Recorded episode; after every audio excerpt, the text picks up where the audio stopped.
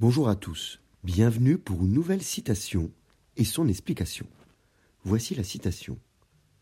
L'auteur, dans son œuvre, doit être comme Dieu dans l'univers, présent partout et visible nulle part. Elle est de Flaubert et tirée de la Tentation de Saint Antoine, parue en 1874. Cette citation est donc tirée d'une œuvre un peu particulière de Flaubert, La Tentation de Saint Antoine qui est en effet un long poème en prose qui met en scène l'ermite du IIIe-IVe siècle, considéré comme le premier moine chrétien. L'auteur le met en scène face à des tentations qui le rattrapent, face à la puissance du malin. Finalement, il en triomphe par l'amour du Christ. Le contexte religieux se retrouve dans la citation. L'auteur est comparé à Dieu, comme Dieu, cette analogie, cette ressemblance est renforcée par le parallélisme de construction dans son œuvre, dans l'univers. Ce rapprochement peut se comprendre pour deux raisons. À son échelle, l'auteur est créateur. Il agit comme une divinité omnipotente et omnisciente sur ses personnages. Il les façonne comme Dieu a façonné les hommes.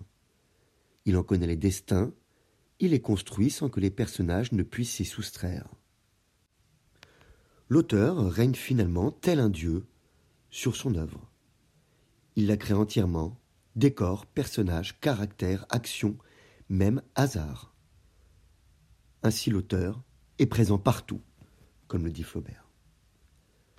Le deuxième élément de ressemblance avec Dieu pour Flaubert est le fait d'être visible nulle part.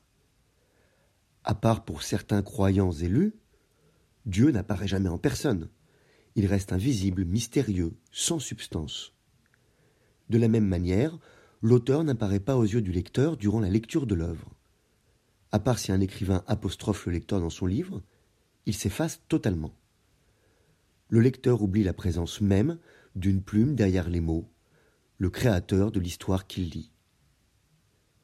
La puissance créatrice de l'auteur et de Dieu engendre un monde imaginaire sur papier ou un monde bien réel.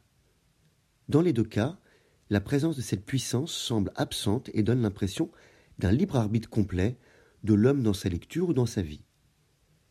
Seulement, la réalité d'un auteur derrière une œuvre ne peut se discuter, celle de Dieu dépend de l'opinion de chacun. L'auteur dans son œuvre doit être comme Dieu dans l'univers, présent partout et visible nulle part.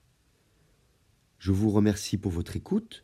Vous pouvez retrouver le texte sur lescourgiens.com et plus de 135 citations expliquées en podcast sur toutes les plateformes. Au revoir et à bientôt.